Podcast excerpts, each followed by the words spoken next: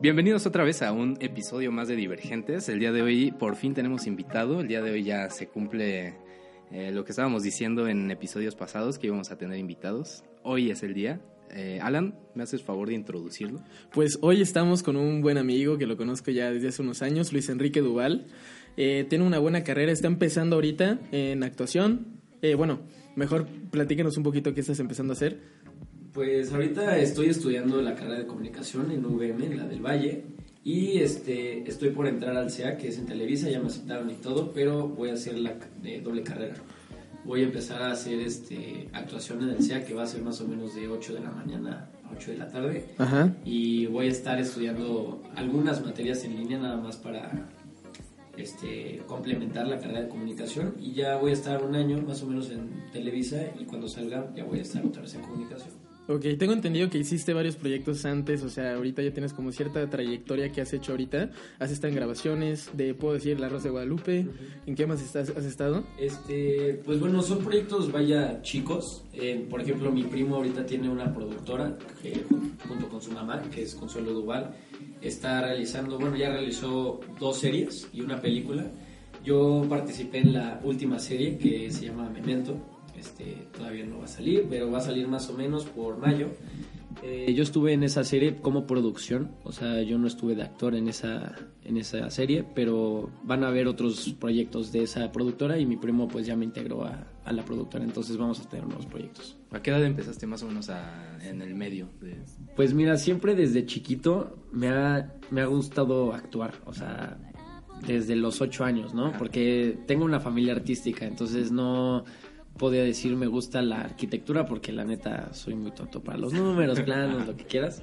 Entonces, siempre me ha gustado expresarme de otra manera, este, como ya vieron la nota de voz, este, hacer voces. Que ahorita, ahorita nos enseñó una, una, nota de voz en donde le hace igualito y ya después. bueno, luego la ponemos. sí, este, cosas así, me, me gusta hacer personajes, todo, pero desde chiquito, más o menos desde los 10 años, yo ya estaba actuando en obras de teatro chicas, obviamente de la escuela, yo hacía las obras, yo las escribía, yo dirigía, pero era el actor principal, o sea, todo en uno. Entonces, desde chiquito me ha gustado actuar siempre. Entonces ya tenía claro qué quería hacer. O sea, tanto viene como de familia y también quieres dedicarte a eso. O sea, sí, bueno, ¿sí te gustaría dedicarte o seguir de lleno en eso? Sí, obvio. Me, yo siento que es algo difícil. La verdad, ahorita Televisa está muy mal. O sea, no es una empresa que vaya subiendo. De hecho, los, la época dorada era la familia Peluche, Laura Pico, todo eso, ¿no? Ahorita ya son puras telenovelas que puede ser el mismo trama y todo eso. Pero, como te digo, o sea, mi primo que nunca estudió actuación, solo estudió en cursos, se ha estado moviendo tan drásticamente que se ha ido a Estados Unidos, estudió carreras y todo, y le han llamado desde castings desde Star Wars hasta Capitán Falcon contra ¿qué más? Es el Winter Soldier contra Capitán Falcon, o ah, esos dos le hablaron para el casting y tiene un manager muy, muy padre. Y todo eso él lo hizo por sí mismo, no necesitó Televisa ni palancas. Bueno, en sí su mamá, pero así estoy viendo cómo moverme. Está bien. Oye, pero por ejemplo, ¿a qué edad? O sea, sí, tuviste una familia artística y todo, pero ¿en qué momento fue cuando dijiste, o sea, yo voy a dedicarme a esto, voy a hacer esto, o quiero hacer esto, o me veo haciendo esto? Porque, por ejemplo, hay familias o gente que tiene, toda su familia es doctora, toda su familia es abogado, pero el hijo a veces o no quiere o sí quiere, pero hay un momento en el que te das cuenta, esto sí es para mí porque hice esto o voy a hacer esto. Ok, pues la verdad, un día mi mamá me dijo a mí y a mi hermano, vámonos a Televisa, vamos a dejar sus papeles. O sea, yo estaba dormido y le dije, no, no mames, no. Entonces ya me dijo, no, ya no sean huevones, no sé qué. Entonces ya nos fuimos a Televisa y bueno, mi tía que es una, es directora de relaciones públicas de ahí, pues nos deja pasar fácilmente. Dejamos nuestros papeles sin tener estudios previos de actuación ni nada. Y dejamos los papeles en la producción de La Rosa de Guadalupe. Este, seis meses después le hablan a mi hermano. Hizo un capítulo normal y no me hablaron a mí. Dos años después, dos años después, me hablaron a mí.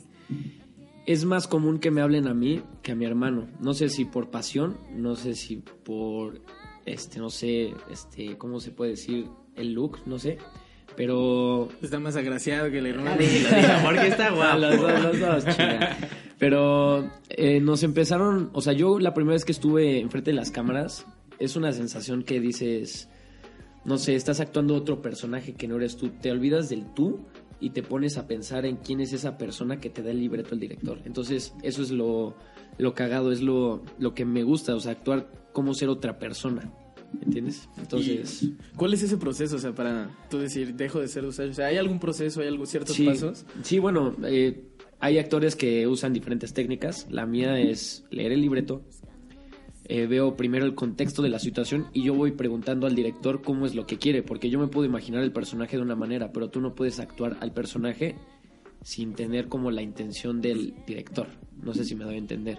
Es decir, si yo, yo quiero ser una cerveza, pero el director quiere que yo sea una Coca-Cola, pues voy a hacer una Coca-Cola porque es lo que el director quiere, no es por lo que yo quiera. Entonces sí es un proceso bastante tedioso. Eh, le tengo que estar preguntando al director cómo me quieres, no sé si quieres que reaccione mal en esta escena, si reacciono tranquilo, y él ya me va diciendo. Entonces ya cuando me va diciendo, yo voy entendiendo más el personaje. Entonces me va encarrilando y pues ya tengo un camino. ¿Y cómo fue, por ejemplo, la primera vez que te viste en, ya en televisión? O sea, dices que ya saliste en La Rosa de Guadalupe, ¿no? O sea, ¿cómo es verte a ti a actuar y, y saber que, que sí eres tú, pero que el que está en ese momento no eres tú?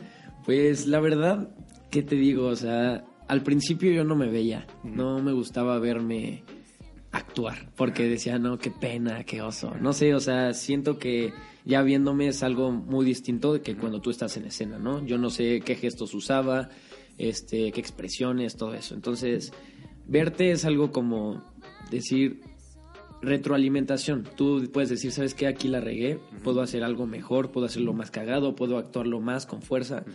Todo eso, entonces, puede servir de re- retroalimentación, obviamente, en tu actuación y pues eso sí se siente cagado, la neta, verte.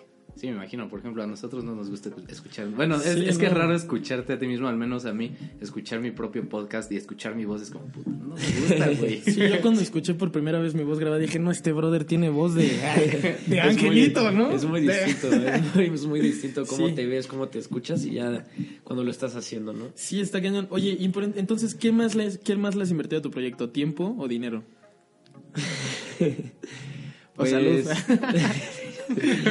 no, este, pues la verdad sí tiempo, o sea, hay veces, eh, ahorita no, no he tenido, desgraciadamente, pero castings de comerciales, cosas así, pasarelas, de hecho, les voy a contar una vez, que es la cosa, una de las cosas que más me arrepiento de mi vida, es que cuando yo estaba estudiando la prepa, yo tenía examen el día siguiente.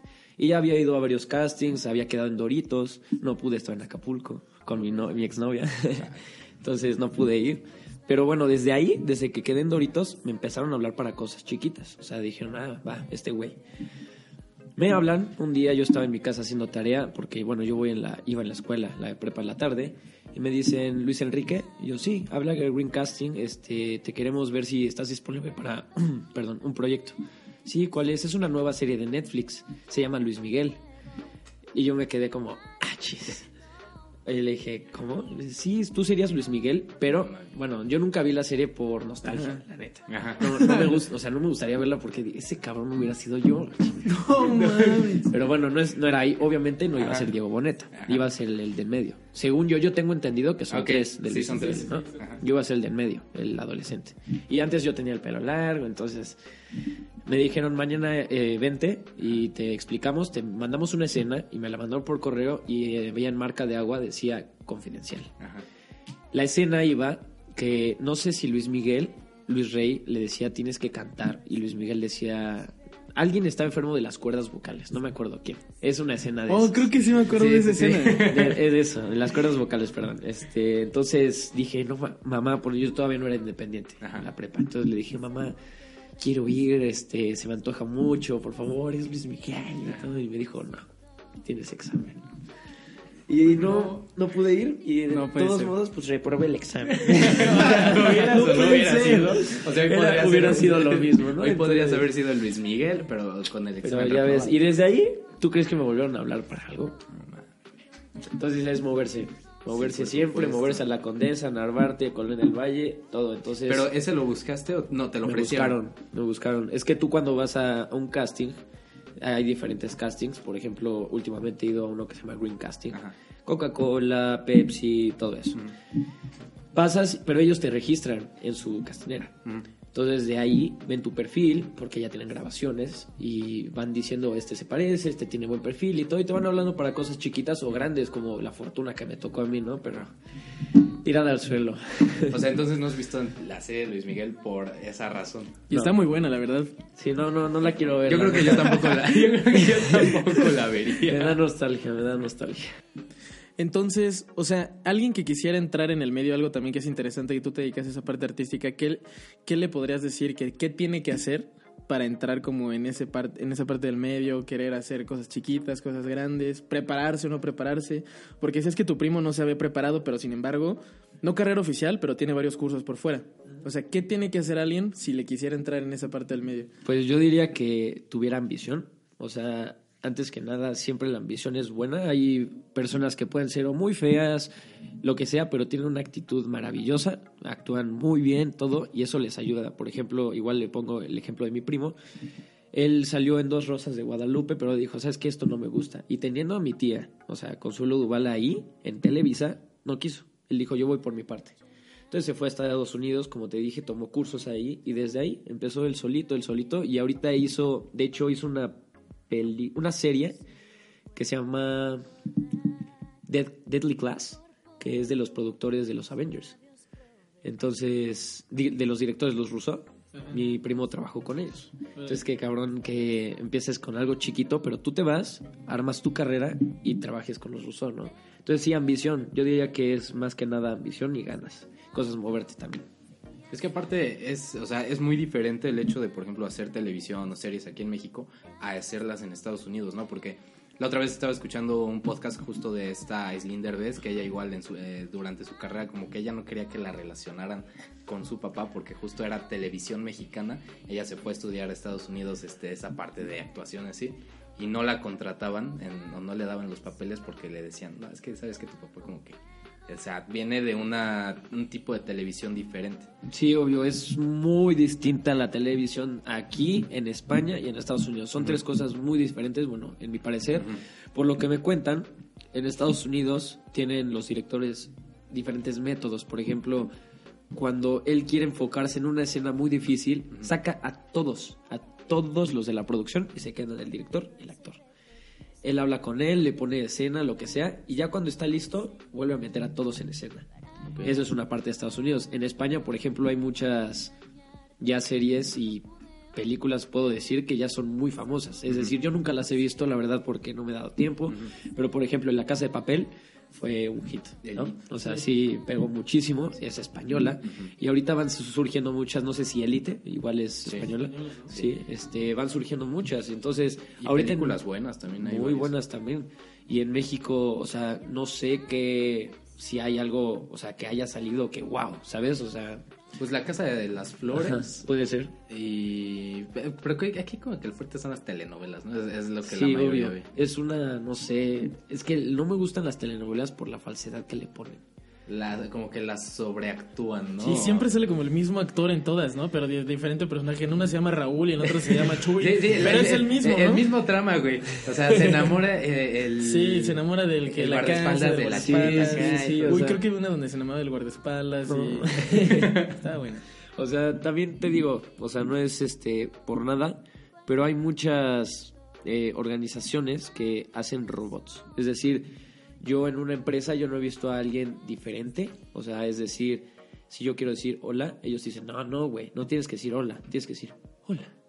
O sea, ¿sabes? entonces todos los actores son iguales, todas las actrices son iguales, no porque ellos quieran, sino porque la empresa les inculca eso. O sea, Les imponen ese papel. les ¿no? imponen ese papel, entonces los robotizan. Eso no me gusta a mí. Yo quiero aprender de mi parte, o sea, sí tener las mismas, los fundamentos, pero no sé, diferentes bases, vaya. O sea, no, no me gusta eso, que los roboticen. Eh, ¿Qué, qué opinas, por ejemplo? Hoy en día es muy diferente eh, el entretenimiento, o sea, está el de la televisión, Rosa de Guadalupe, telenovelas, pero por otra parte está todo el entretenimiento en internet, o sea, lo que es YouTube, influencers, de este, son entretenimientos completamente diferentes, pero por ejemplo, ¿tú te ves eh, siguiendo el entretenimiento de la televisión o te gustaría entrarle también a la parte de, de internet? O sea, pues vaya, Sí, o sea, de hecho, dos, esas dos cosas me gustan mucho. Me gusta estar enfrente de cámaras, pero también, por ejemplo, hay cosas que la tele, o sea, por ejemplo, lo que dijiste de series y todo eso no tienen. Supongamos, ahorita lo de internet, lo bueno, lo bueno es TikTok. Ah, sí, es lo fuerte. Sí, Yo ahorita- me he metido a TikTok. Pero es que es lo fuerte, o al menos es como el Vine, ¿no? Ajá, es como el Vine, o sea, ya reestructura, eh, eh, ¿cómo se diga? Todo y ahorita es muy querido, ¿sabes? Porque tú puedes como actuar la voz de alguien más, este, hacer papeles distintos, cosas, o sea, y duran menos de 60 segundos. Sí, duró súper. Entonces, la, la comedia para mí igual es lo fuerte, ¿no? Ajá. Ya la nota de voz, todo eso, Ajá. doblar voces, este, actuar algo diferente, no sé, me gusta más, en, en mi parecer, Ajá. cosas así de internet que en la empresa de la telenovela y todo eso, pero yo sé que va a pegar más la telenovela y todo eso que el internet. Por ejemplo, Juan Pazurita, no sé, o sea, él sí salió de Vine y ¡fum! Es que se arriba. fue para, y aparte se fue para todas partes, o sea, se fue a modelar, se fue a actuar, YouTube. se fue a, o sea, eh, hace de todo. Es lo que te digo, por eso se necesita tener más ambición que contactos. Él era un don nadie, o sea... Sí, él- no, no es él- como que venga de familia No, no, no, este, nada, nada, muy artística. adinerada, nada, o sea, eh, como dices, don nadie ha salido de Vine. Sí, exacto, o sea, estaba en Vine, luego modeló, luego Luis Miguel, era, fue el hermano de Luis Miguel, y ahorita lo que tiene es impresionante. Tiene, con Derbez está haciendo una organización para ayudar al medio, algo así. Sí. Pero Sí. ese chavo... Sí, vaya tiene que- su marca de ropa, tiene... Sí, sí, sí, sí. O sea, se movió cañón, o sea, tiene todo lo, todo lo que un chavo de nuestra edad como que quisiera tener, tu marca de ropa, ¿no? O sea, modelo, influencer. Su novia. Sí, Una modelo. sí, sí, sí, sí. Sí. O sea, entonces, ya metiéndonos un poco más personal, ¿cómo entiendes tú la felicidad? ¿Qué ¿Cómo ves el éxito, la felicidad? Si estamos hablando de todo eso como artístico, querer hacer, quiero hacer en cinco años. ¿Qué Eh, ves como felicidad y éxito? Este, pues es que yo digo que van de la mano, obviamente, la felicidad y el éxito. Si, yo supongo que la felicidad es algo que tú tienes que tener, pero haciendo algo que te gusta. Si, por ejemplo, yo puedo tener mucho dinero, pero lo estoy haciendo con algo que no me gusta, no lo puedo llamar felicidad. O sea, para mí, en mi parecer, la felicidad, el dinero no compra la felicidad, ¿no? Entonces, por ejemplo, aunque yo gane 500 pesos, 30 mil pesos en actuación, voy a ser feliz. Porque es lo que me gusta hacer, porque es lo que me gusta demostrar todo. Entonces, mi definición de la felicidad es algo que te guste hacer, este, y pues tengas ambición y motivación en eso. Bien. ¿Y qué te ves haciendo en cinco años? ¿Qué me veo haciendo en cinco años? La verdad, es una muy buena pregunta. Ahorita estoy en un dilema de mi vida que no sé si ir a la producción o irme de actor. Entonces, ahorita, ahorita no, no, no sabría qué contestarte, pero yo sé que voy a estar en cinco años en algo de televisión o algo de cine. Eso es. Dices que de, de producción ya has estado como detrás de una obra de teatro y cosas así, ¿no? Mm, De, O- de este, series. O sea, Sí, de ah. teatro yo he Ajá. actuado, yo Ajá. he hecho todo. Sí. ¿Y cómo es, cómo es, o sea, ya nos contaste cómo es actuar, cómo es desde atrás, o sea, la producción? Pues, en mi parecer, es algo, no sé cómo decirlo, difícil por las tomas que se tienen que hacer. Por ejemplo, las cámaras, sí, mis respetos. O sea, tienen no sé cuántos lentes, tienen tripiés, tienen, o sea, tiene que poner en el momento exacto, la toma exacta, tiene que quedar muy bien. O sea, de producción sí siento que es más difícil que siendo actor. ¿Y, tú bueno, veías todo eso de las cámaras también? Sí, o sea, yo, yo veía, yo no era de cámaras, Ajá. obviamente, pero yo veía pues su trabajo y todo, y sí es algo pues difícil, o sea, Sí. encontrar una buena toma, que la luz no se ve bien, échale más luz, aunque sea un poquito de luz, se ve bien, o sea, todo eso a mí sí se me hace, wow, o sea, qué difícil. Iluminación también, pero el director siento que es lo esencial porque es el mensaje que quiere transmitir a la gente. Sí. Entonces, es pues lo que le gusta a él, ¿no? O sea, el actor puede también dar opiniones y todo. Me ha tocado que yo como actor le digo al director, oye, me gustaría esto. Y me dice, va, tienes razón. Y lo acepta. Pero hay otros directores que te pueden decir, no, es como yo quiera. Sí, sí, sí. Entonces, pues sí, es muy diferente, la verdad. Y pues cada quien tiene su trabajo, ¿no? Sí, pues cada quien tiene como que su chamba. O sea, no sé. Yo sí me gusta, o sea, me gusta toda la parte como, por ejemplo, esto que estamos haciendo. En parte me he metido a la parte de edición, igual con mi hermano. Pero o sea, si, eh, eh, si lleva un buen rato un simple audio y unas camaritas que tenemos aquí, no me imagino como que... O sea, neta, una serie pues, Sí, es trabajo, sí, sí, o al menos un capítulo de algo, yo creo que Por debe el- trabajo de... Sí, por ejemplo, la serie que ahorita estaba haciendo con mi primo es de seis capítulos. Digo, sí, seis capítulos, ¿no? O sea, es algo corto. ¿Y cuánto Pero, tiempo se tardaron en grabar? O sea, de grabar fue rápido, ¿eh? Fue como un mes, dos mesecitos. Pero edición, aguas, así seis meses más o menos. ¿Seis meses de edición de seis edición, capítulos? sí. ¿Y cuánto duraba cada uno? Como 20 minutos, igual, es muy poco, es muy poco, pero la edición es, o sea, lo hace dos personas, o sea, no tienen un equipo de edición, o sea, ellos tienen que hacer toda la edición, entonces, que le metes luces, le quitas esta voz, le quitas lo de afuera, este, junta las tomas, esta toma no me había gustado, la corto, pongo otra, o sea, sí es mucho trabajo ya para que quede todo el trabajo completo, y los trailers y los pósters y todo, sí es mucho, mucho trabajo. O sea, si alguien ahorita quisiera lanzar su productora y decir voy a grabar tal serie, o sea, el primer paso es grabarlo, edición y luego cómo yo lo publico, o sea, le digo a Netflix, recibe mi proyecto, hay como cierto proceso de elección. Sí, o sea, por ejemplo, ahorita, este, mi primo está intentando vender esta serie. Él ya había hecho dos, o sea, hizo una que se llama Puño Limpio y otro que se llama Resaca. Puño Limpio nada más es para que la gente vea su trabajo, a ver si le gustaba y lo sacó en Facebook y en YouTube, no ganó nada. Pero ahorita quiere ganar, entonces esa serie la quiere vender a compañías, ya sea en festivales, ya sea Netflix y todo, y obviamente tiene contactos para eso sí es un proceso bastante pues, largo, ya cuando tú lo tengas hecho, lo presentas y pues no sé si puedan cambiar como los actores, tomar la idea o agarrar esa serie. Eso sí, ni idea. Oye, y, por ejemplo, ¿cómo es... eh, ¿Tienes cuántos? 20. Tienes 20, ¿no? 20. 20. ¿Cómo es con tu familia? O sea, yo sé que eh, estás comentando, comentando que tu familia viene de actuación y todo, pero por ejemplo, con tus papás, ellos que te dicen de que quieres seguir tal vez también el mismo el Camino. mismo camino. Ajá. Pues mira, mis dos, eh, bueno, mi papá y mi mamá son cantantes, Ajá. entonces ellos siempre se dedicaron a cantar. Mi papá igual es abogado, pero este, yo, o sea, mi mamá me apoya en todo.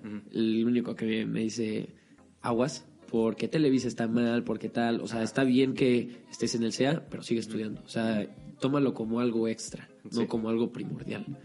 Entonces, sí, la neta es un buen consejo. Sí, le hice caso en esa parte porque en lo personal también tengo miedo de que no vaya a brillar como pues, lo han hecho en otras épocas. Por ejemplo, Juan Pazurita y todo eso puede ser uno de mil. Sí. Entonces, chance yo puedo hacer ese uno de mil, no sé, pero prefiero tener algo base como la carrera y como algo extra lo de Televisa. Entonces, pues sí, o sea, mi mamá me apoya, pero mi papá me dice, Entonces, sí es prioridad, por ejemplo, al menos ahorita para ti, la carrera. para mí sí. Y bueno, igual mi primo me dijo, acaba la carrera. Ujú. Él también me dijo eso. O sea, independientemente si te dediques o no a lo que vas a estudiar, o sea, termina carrera y ya ves qué onda. Exacto. Para tener bases, ¿no? Ah, Entonces, ent- lo bueno es que entonces tu familia te apoya, o sea, si quieres o no seguir en la actuación o en producción o lo que quieras en ese medio, si te apoyan. Sí, obvio. Sí, sí, sí, me apoyan en todo.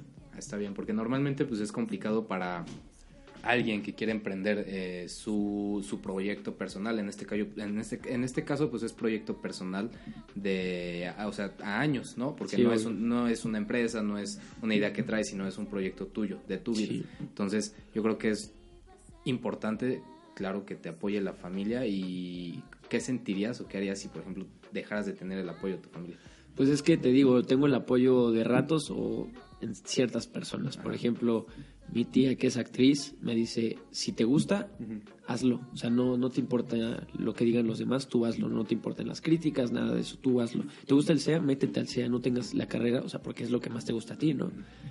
Bueno, mi otra tía, que es su hermana, me dice, no, pues ¿cuántos actores ya hay? ¿Cuántos comunicólogos ya? O sea, ella quiere que estudie mecatrónica o no sé. O sea, mi papá, te digo, me dice las dos. Y mi mamá me dice lo mismo que mi tía. Me dice, tú actúa como tú quieras y como tú sepas hacer las cosas.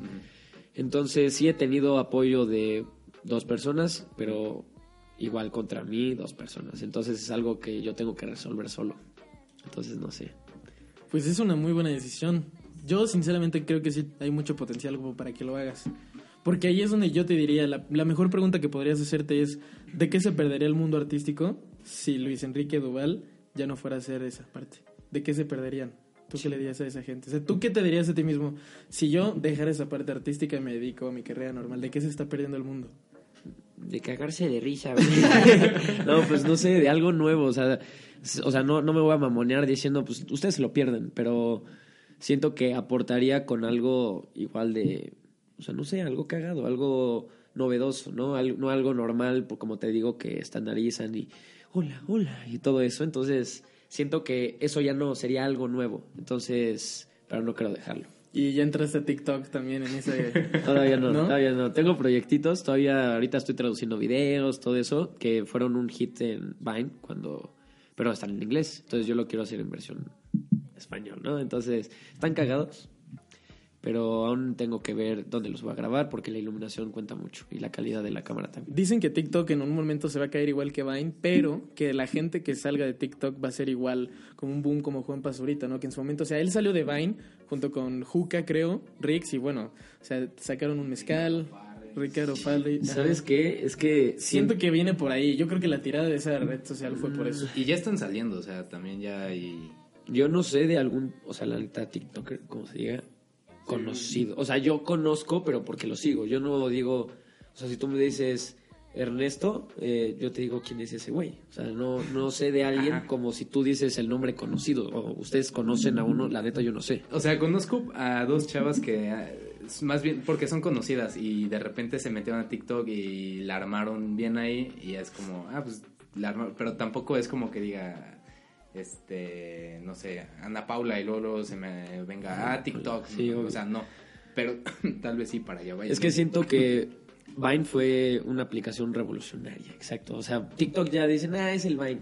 O Lazo, que ahorita está como en Instagram igual. Dicen, ah, es lo mismo que TikTok, ah, es lo mismo que Vine. Por eso yo creo que no van a salir las personas que van, salieron en Vine como Juan Pazurita, Reels y todos ellos, porque ya fue algo visto. O sea, no es algo novedoso. Entonces, pero quién sabe, puede pasar de todo. O necesitamos algo diferente. Sí, a veces no basta con ser el mejor, basta con ser distinto, que es lo que está ahorita. Y de hecho por eso hacemos este podcast, por eso mismo, o sea, invitamos a gente que sabemos que está haciendo algo diferente o que quiere hacer algo diferente y ese paso que quieres dar o que los demás que quieren hacerlo están ellos. Hay mucha gente que literal quiere dar ese paso, no quiere hacerlo por miedo o porque no tiene el tiempo ahorita o todo eso. O sea, ¿tú qué te dirías a ti mismo cuando empezaste tu proyecto? ¿Te dirías algo diferente? Cuando empezaste a actuar, cuando empezaste toda esa carrera, ¿te dirías algo diferente a lo que has hecho ahorita? Mm, no, no me diría algo diferente porque desde, desde que empecé sabía que me gustaba. Pero sí me hubiera dicho que tomara, no sé, o sea, las riendas antes. O sea, no me, o sea, no ahorita, pues, que las estoy tomando apenas. O sea, que antes me hubiera movido más y todo y ya sería algo más grande que soy ahorita. Entonces, solo me diría eso. Toma caminos distintos. De tu, porque tu, tu hermano- dices que tu hermano también, ¿no? Está en el medio, o lo, le han llamado o casi no. Mm, es que él lo hace a huevo. no es algo que le guste. Ajá. O sea, es algo que le dicen, ah, me hablaron. Oh, ok, es dinero, voy. Pero él le gusta más finanzas. O sea, nada que ver. O sea, él se va a dedicar a finanzas y Ajá, ya. exacto, nada que ver. Y es igual de cagado. La neta no, la neta no. Ahí sí me echo flores a mí, la neta. ¿Alguna frase que te gusta decirte a ti mismo todos los días o alguna frase favorita? Pones a pensar, cabrón. No, no, ninguna. O sea, yo no he dicho alguna frase. No, ninguna, ¿eh? O sea, te levantas todos los días y dices, "Ah, desperté, hoy que toca, así como 5M Club, o hoy es el día número uno, hoy dices, paso a paso me levanto, Estoy listo. soy No. veloz. Pues hasta eso no, ¿eh? O sea, no, no me despierto y digo, hoy será un buen día. Pues no, o sea, a chingarle y ya. Ok, este, pues muchas gracias por venir, Dus. Fue un placer, o bueno, Luis Enrique Duval.